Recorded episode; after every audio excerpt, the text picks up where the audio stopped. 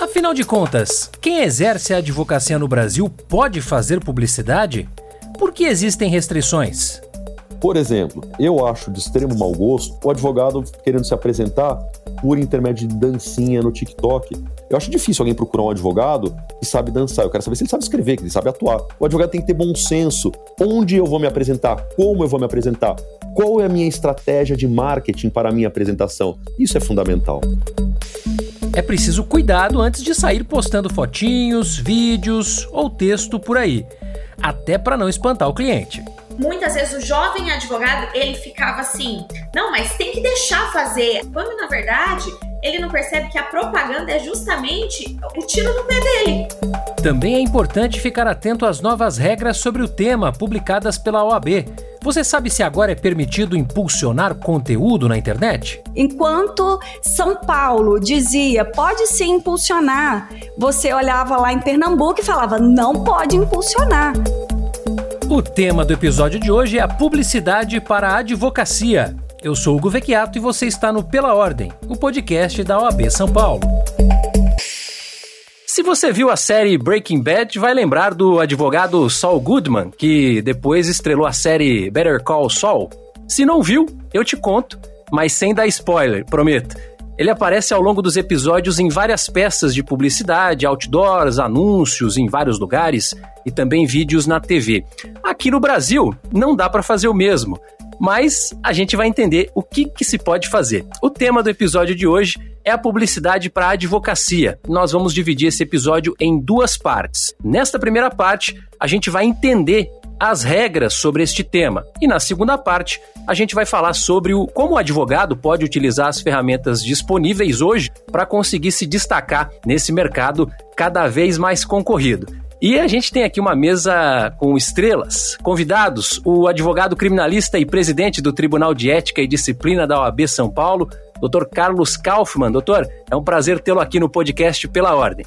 Prazer é todo meu, Hugo. Muito obrigado. É uma honra estar aqui com vocês. A gente que agradece. A Giovana Piacentini também está com a gente. Ela que é advogada, presidente da comissão da Mulher Advogada da Subseção da OAB de São Paulo, lá em São José do Rio Preto. Além disso, é professora de oratória, oratória jurídica, idealizadora do Instagram Advogada na Tribuna. Doutora Giovana, um prazer tê-la aqui também. Hugo, muito obrigada. O prazer é todo meu, esse convite aí muito especial. É realmente um prazer estar aqui com todos vocês. E está aqui conosco a Juliana Pacheco, autora do livro Marketing Estratégico para Advogados, é especialista no assunto. Prazer é todo meu, Hugo. Muito bom estar aqui com vocês. Uma grande honra participar desse podcast. Vamos do começo, né? Por que, que a advocacia não pode ter publicidade semelhante a outros tipos de serviço, outros tipos de produto, né? E aqui eu queria iniciar já perguntando para o Dr. Carlos Kaufmann por que, que a advocacia merece um tratamento tão diferenciado. Bem, Hugo, na verdade é o seguinte, né? A advocacia no nosso sistema aqui no Brasil, ela é muito diferente do que você falou, você trouxe um exemplo aí do, do seriado Breaking Bad, onde nos Estados Unidos é comum você ver um outdoor, uma propaganda de televisão, né, até um, um, tanto preocupante. Você está numa estrada, você vê um outdoor lá, advogado especialista em acidente de trânsito, né, até parece um mau agouro de vez em quando, ele torcendo para você sofrer um acidente para que ele possa ser acionado e contratado. E é isso que não pode existir no Brasil. Por quê? A nossa profissão, a advocacia, ela não é uma profissão que ela é mercantilizada. Nós falamos em marketing jurídico, mas o marketing não pode ser confundido com mercantilização. Tá? Então nós não temos essa possibilidade de transformar a advocacia em um comércio. E nós não podemos utilizar de qualquer meio indevido, onde você, por um privilégio de alguns com poder econômico, por exemplo, consigam é, captar e atrair a clientela, não pela qualidade do serviço, mas pela qualidade de uma propaganda, o que é indevido. Então nós temos que deixar a advocacia num patamar de igualdade, onde todos possam aparecer, se mostrar e vir para a profissão, se apresentar para a profissão de uma forma igualitária, onde possa mostrar o seu serviço. Né? E foi nesse sentido aí que nós trabalhamos muito nessa nova regulamentação que surgiu da advocacia, que é esse novo provimento que foi aprovado aí no dia 15 de julho pelo Conselho Federal. Que, que, o senhor destacaria é, dessa trajetória toda que foi feita até se chegar no provimento 205? Na avaliação do senhor, qual que é o grande benefício né, que esse provimento traz? Bom, Hugo, eu sou presidente do Tribunal de Ética e Disciplina da OAB de São Paulo. Eu queria deixar bem claro, o Tribunal de Ética ele não está aqui para punir. Ele está especialmente em tema de publicidade, ele está para orientar. E o que acontece? Nós tínhamos aqui um provimento, que era o provimento 94 de 2000, que ele, na verdade, regulamentava a advocacia. E era um provimento que já estava um tanto quanto defasado, ou seja, de 2000 para cá, nós tínhamos praticamente 20 anos. E o que acontece? A advocacia ela veio se apresentando, veio evoluindo, mas sem uma regulamentação. Então, o corregedor-geral da OAB, do Conselho Federal, Ari Raguiante, ele montou um grupo de trabalho, e eu participei desse grupo de trabalho. Em 2019, começamos os trabalhos e procuramos trazer esse provimento. Nós dissemos o que é marketing jurídico, nós dissemos o que é uma publicidade ativa, o que é uma publicidade passiva. Vieram várias e várias é, sugestões, mas enfim, o provimento saiu basicamente quase que naquilo que foi originariamente traçado. E está aí com essa maior abertura. É um erro que falaram por aí, que agora está liberado, está tudo liberado. Não está liberado, está bem regulamentado, mas com maior abertura adaptando aos tempos modernos, adaptando às mídias sociais. Uma coisa que nós trouxemos para esse provimento, que eu acho que é a grande criação, foi justamente o Comitê Regulador do Marketing Jurídico. Nós tivemos 20 anos entre um provimento e outro, entre uma regulamentação e outra. Foi criado um comitê que vai buscar modernizar os conceitos, avaliar passo a passo. Eu vou colocar agora aqui nesse papo a Juliana, para o profissional que lida com o marketing jurídico, qual é a avaliação, Juliana, que você faz do provimento 205 que foi aprovado esse ano, né, pelo Conselho Federal da OAB? Então, Hugo, o provimento ele veio realmente para trazer uma segurança jurídica para nós profissionais do marketing e para os advogados, né? Porque o que acontecia antes, exatamente por conta desse longo período sem atualização, do provimento de 94 de 2000 até 2021, a gente tinha aí um delay muito grande em relação às transformações dos meios de comunicação. É, a questão da adaptação em relação às mídias digitais não existia no provimento anterior, né? Isso é, é algo que, que trouxe uma segurança maior para a gente, principalmente porque até então nós temos interpretações muito diferentes em relação ao que se pode e ao que não, não podia ser feito. Por exemplo, enquanto São Paulo dizia pode se impulsionar, você olhava lá em Pernambuco e falava não pode impulsionar. Então, a primeira coisa é isso, essa segurança que a gente tem, não só por conta da atualização aos novos meios de comunicação, mas também por causa dos conceitos que vieram no artigo 2 do novo provimento. E sem dúvida alguma, uma grande esperança que a gente tem com o comitê regulador é exatamente que ele não permita que a gente tenha esse distanciamento de interpretação e também que ele já vá sugerindo as melhorias ou adaptações ou atualizações dentro do provimento e do anexo único desse provimento. E a doutora Giovana, que além né, de ser advogada, também utiliza bastante rede social, se comunica, enfim, professora de oratória. Como é que a senhora enxerga o provimento? Quais as considerações que a senhora tem a respeito, de maneira geral, a avaliação que a senhora faz do provimento 205? Hugo, eu acho que realmente assim, veio para de nos deixar com o coração bastante aquecidos, como a, a doutora Juliana já trouxe aí para gente, e realmente trouxe uma segurança jurídica muito maior embora no estado de São Paulo nós já estivéssemos um pouco mais tranquilos com a questão da possibilidade da produção do conteúdo informativo, que nós pudéssemos de alguma forma impulsionar. Então, qual que era a grande dificuldade? Além dessa dificuldade dos outros estados, né? Que um falava podia, o outro falava não podia. Muitas vezes as subseções dentro do próprio estado pegavam no pé dos advogados e falavam assim: não, não pode não. Mas a seccional estava dizendo, pode sim. Então, quando vem o provimento e deixa todo mundo na mesma página, a gente tem uma possibilidade real de trazer essa igualdade onde todo mundo pode partir do mesmo lugar. E eu percebo que muitas vezes o jovem advogado ele ficava assim, não, mas tem que deixar fazer a, a essa propaganda, né? Tem a, a questão da diferença da, da, propaganda para a publicidade. Mas ele falava, tem que deixar fazer a propaganda, quando na verdade ele não percebe que a propaganda é justamente é, o tiro no pé dele.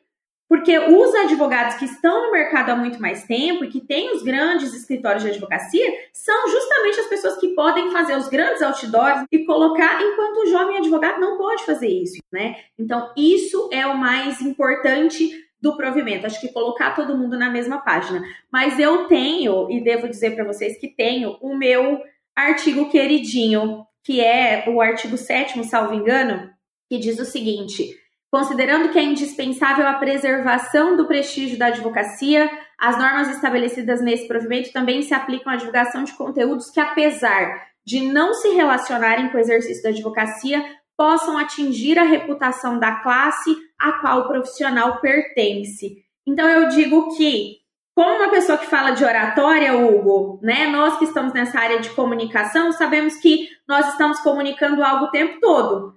Diga aí para mim, doutora Juliana, na parte do marketing, nós somos a nossa marca pessoal, né? Então, falando de advocacia ou não, nós somos advogados o tempo todo.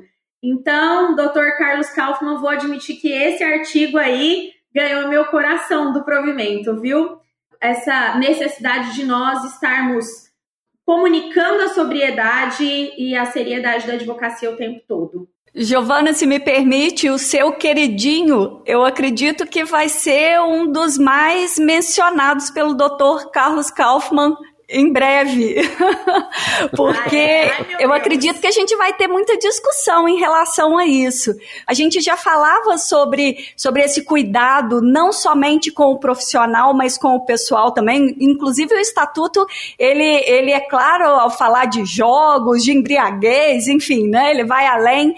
Mas Tô a gente. No ponto polêmico, percebi. Pois é, mas agora com as redes sociais e com essa super exposição né? Eu acho que a gente vai ter aí um trabalho árduo em delimitar aí ou em investigar e concluir o que exatamente que vai de encontro a esses preceitos né, de ética e da imagem profissional do advogado e o que que não, o que que é realmente pessoal e, e você faz o que você quiser. Acredito que nós vamos ter aí bastante discussões sobre isso. Ai, meu Deus. Não, mas é óbvio que a advocacia não está querendo regulamentar o dia a dia de todo mundo de uma maneira rígida. No dia a dia, se o advogado está na praia, está fazendo, não tem problema nenhum. Não é isso que nós vamos fiscalizar. O que nós vamos é, avaliar é o exagero. Infelizmente, nós vemos aí alguns advogados que, apesar de advogados, acabam postando algumas coisas ofensivas, por exemplo. Outro dia eu vi ofensivas a mulheres, ofensa com relação a gênero. Então, isso não pode acontecer. Nós não podemos permitir que um advogado faça este tipo de coisa. Se ele quiser continuar fazendo esse tipo de coisa, eu peço que deixe a advocacia, porque isso não se coaduna com a boa advocacia. Então, é este cuidado que nós vamos ter nesse assunto. Lógico que isso vai gerar polêmica, vai gerar discussão, mas foi isso que nós cuidamos também para evitar que, que se utilize do perfil chamado pessoal e não profissional para ostentar na seguinte sentido: quero mostrar que eu sou bem sucedido, para com isso mostrar que eu tenho um bom escritório e com isso captar clientela. Não é assim que funciona. A advocacia tem que entender a captação de clientela, a advocacia é investimento a longo prazo, para começar, né? não é investimento imediato. Então, quanto mais você investe, e você investe com bom trabalho, com bons serviços, a clientela acaba vindo. E não vai ser a publicidade por si só que vai trazer clientes. Depende daquilo que você apresenta. E por isso que nós tratamos desse novo provimento no marketing jurídico. O marketing jurídico, ele não é só publicidade, ele é uma estratégia muito mais ampla, que vai desde a forma que a pessoa se apresenta, da forma que ele é orientado pela oratória, como a Giovana faz e explica como ele vai falar, como ele vai se apresentar, como ele vai se portar. Este é o marketing. O marketing ele é amplo, na minha opinião. Não é só o que aparece no Instagram, como é o, o site dele. Então, essa estratégia, ela é uma estratégia para o dia a dia, para o advogado durante o exercício profissional e fora do exercício profissional. Doutor Carlos, eu queria agora abordar um pouco mais especificamente algumas questões do provimento. A gente já falou aqui a respeito do artigo 2 né, que traz alguns conceitos é, de marketing jurídico, marketing de conteúdo, publicidade, e tem também os conceitos ali de publicidade ativa, publicidade passiva, né? Ativa, aquela que é capaz de atingir um número indeterminado de pessoas, mesmo sendo aquelas que não tenham buscado informações né, sobre aquele serviço. E publicidade passiva, aquela que atinge um público certo, que tenha buscado informações sobre aquele tema, né? Como é que ficou a questão do impulsionamento de publicações? Então, o provimento agora, ele permite o impulsionamento de publicações? Permite, Hugo. O impulsionamento, inclusive, ele já era permitido até pelo Tribunal de Ética aqui da, de São Paulo, já tinha votos nesse sentido, decisões nesse sentido, orientação nesse sentido. Então, na verdade, né, até para que as pessoas entendam melhor, como que funciona o Tribunal de Ética de São Paulo? É, nós temos 27 turmas espalhadas por todo o estado. Essas turmas, elas, todas elas, 26 das 27, são chamadas de turmas disciplinares, que servem para instaurar processo disciplinar, é, aplicar penalidade quando necessária, nós temos a primeira turma, que ela é deontológica, que ela serve para orientar a advocacia. Ela não cuida de situações concretas, de infrações penais, é, infrações disciplinares praticadas por advogados, mas ela responde a consultas para orientar a advocacia. E essa primeira turma já tinha autorizado impulsionamento, Google Ads e assim por diante. Isso foi uma discussão, foi uma polêmica muito grande, que foi dentro, inclusive, da aprovação do, do novo provimento, porque, e eu também não sabia disso, né? O impulsionamento, por si só, ele não é aquilo que vai fazer, não é, não é só o dinheiro que faz com que aquela publicação, aquela divulgação tenha acesso a inúmeras, a incontáveis pessoas. Não é isso. Quem pensa dessa forma está equivocado. E eu não sabia disso quando começamos a discutir o novo provimento. Por sinal, eu fui contra, falei, olha, não podemos fazer isso no provimento. Até que eu fui entender como que funciona o impulsionamento. Então, tem uma série de, e eu não vou saber explicar, tá bom? Mas tem uma série de algoritmos, uma série de requisitos que, além do pagamento, né? Tem que ver o conteúdo, a quantidade de pessoas que seguem, o que está sendo divulgado, o interesse. Tudo isso coloca você numa posição de destaque.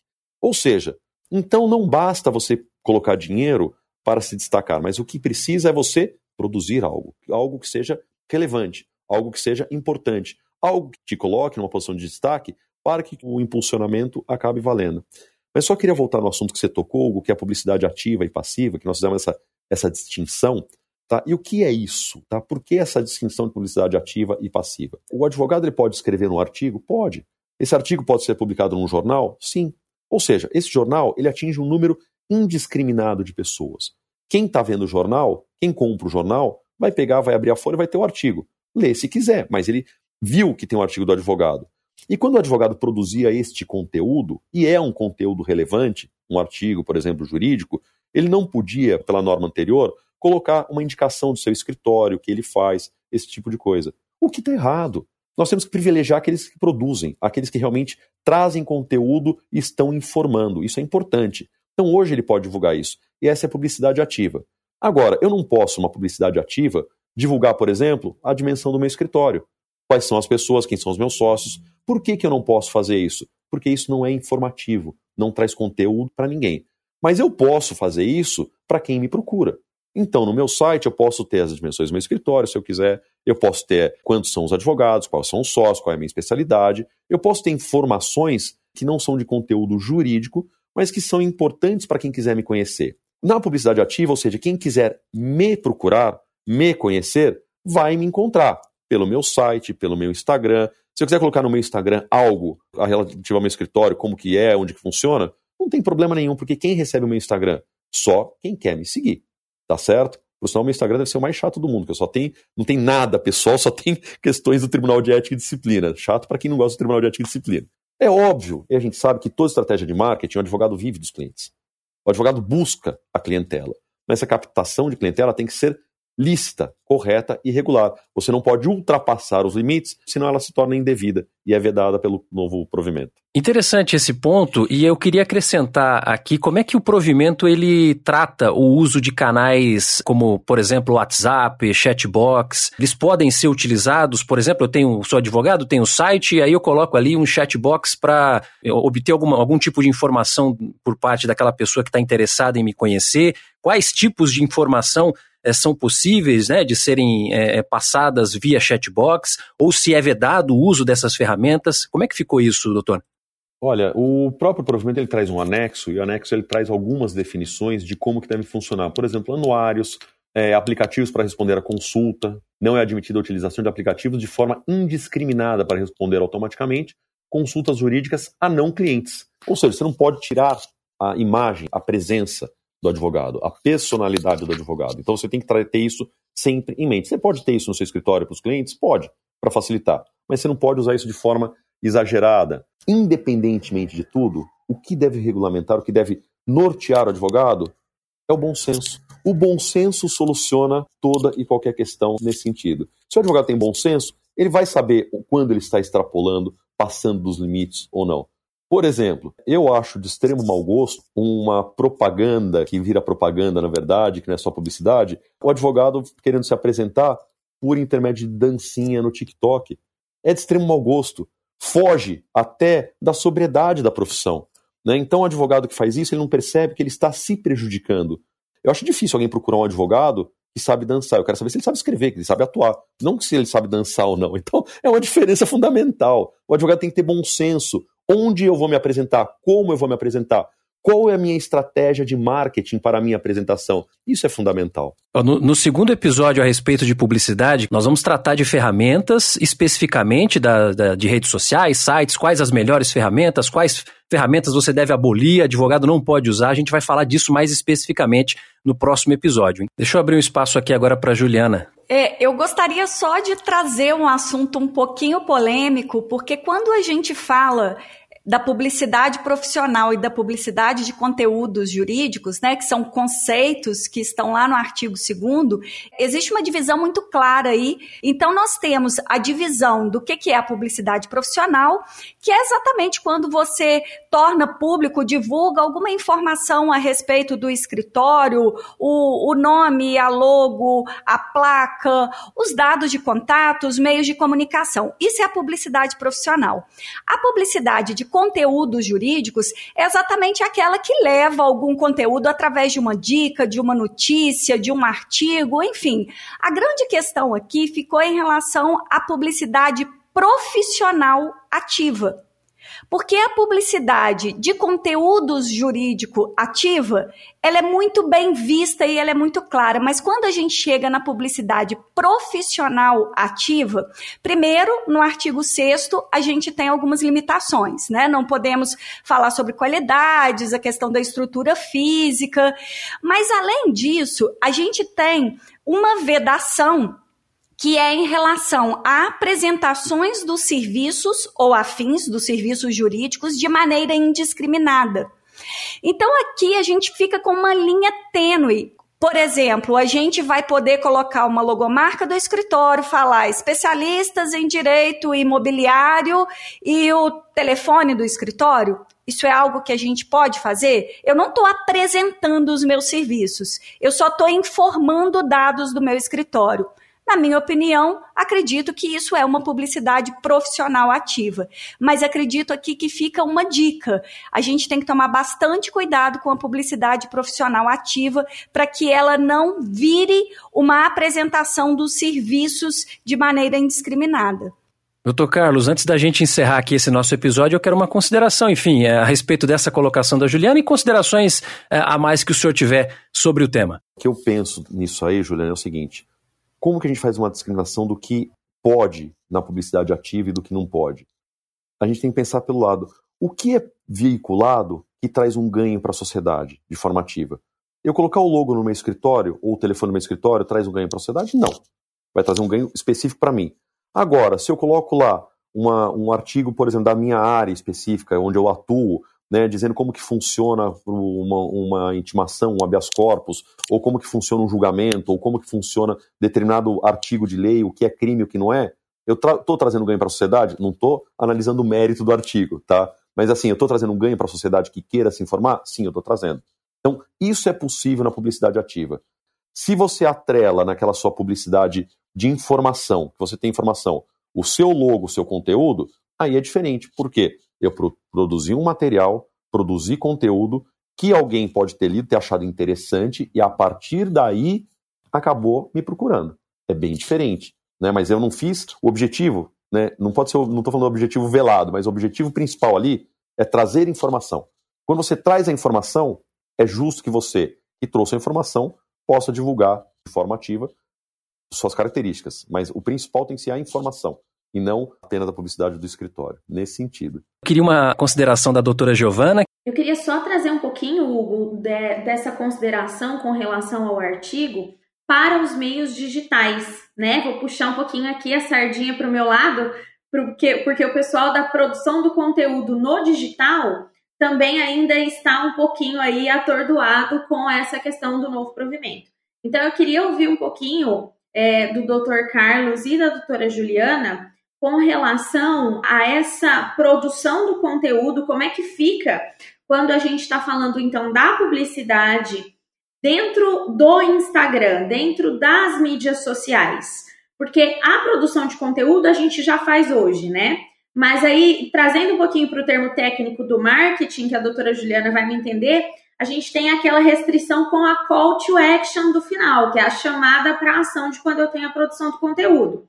Então, eu faço ali a produção do conteúdo. Então, vamos supor que eu esteja falando, de repente, produzindo um conteúdo sobre uma negativação indevida, né? Você sabia que, e trago ali um, uma consideração sobre os direitos de alguém que teve o seu nome negativado.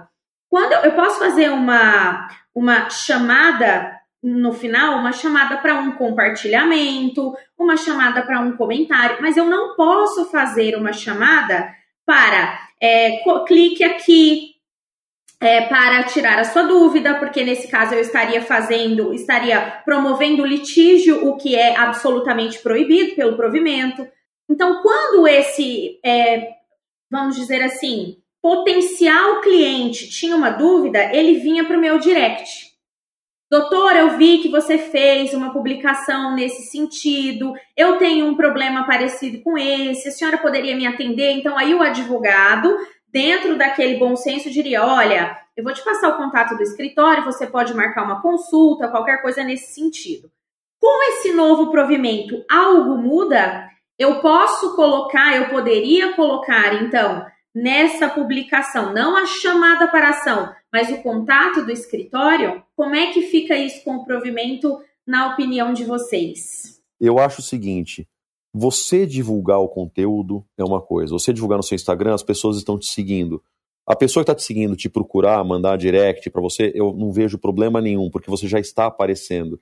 Mas a partir do momento que você começa a colocar mecanismos de facilitação para esta busca, você está utilizando aquele conteúdo de informação para captar a clientela. Você está adicionando conteúdos para captar a clientela. E talvez isso não seja possível. Isso tudo vai ter que ser regulamentado. Né? Até porque, logicamente, que as novidades vão surgindo. E a criatividade ela é muito maior do que a gente consegue legislar. Então, eu, em princípio, eu vejo o seguinte: você colocar este acesso, facilitar este acesso, clica aqui, já pega no, no WhatsApp para já mandar um WhatsApp, para pegar o telefone, eu acho que isso você está trazendo um atalho indevido e você está buscando, na verdade, trazer a clientela. A intenção é que deve levar a pessoa. Está fazendo bom senso. A intenção, qual a intenção? Quando eu divulgo um conteúdo, por isso que eu falei, não é intenção velada, que lá no fundo você quer aparecer e quer trazer clientes. Mas se eu divulgo um conteúdo, a intenção deveria ser trazer informação para as pessoas, ponto. Se eu trouxe a informação, eu cumpri minha tarefa, a informação está prestada. Ah, mas alguém se interessou e quer te procurar. Bom, ele que se vire para procurar. Eu vou ver se eu vou atender ou não. Mas este é o ponto. É para isso que serve essa divulgação de conteúdo. Eu acho que é nisso que nós temos que nos pautar. Muito bem, a primeira parte do nosso episódio sobre publicidade na advocacia termina por aqui, mas esse bate-papo continua. No próximo episódio, dicas práticas para você, profissional da advocacia, sobre como divulgar o seu trabalho. Os nossos convidados Carlos Kaufmann, Giovanna Piacentini e Juliana Pacheco continuam com a gente.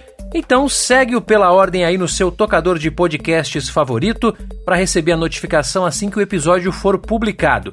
Para ficar por dentro de tudo que acontece na OAB São Paulo, siga também os nossos perfis nas redes sociais e nos acompanhe no Jornal da Advocacia. Todos os links estão aí na descrição do podcast.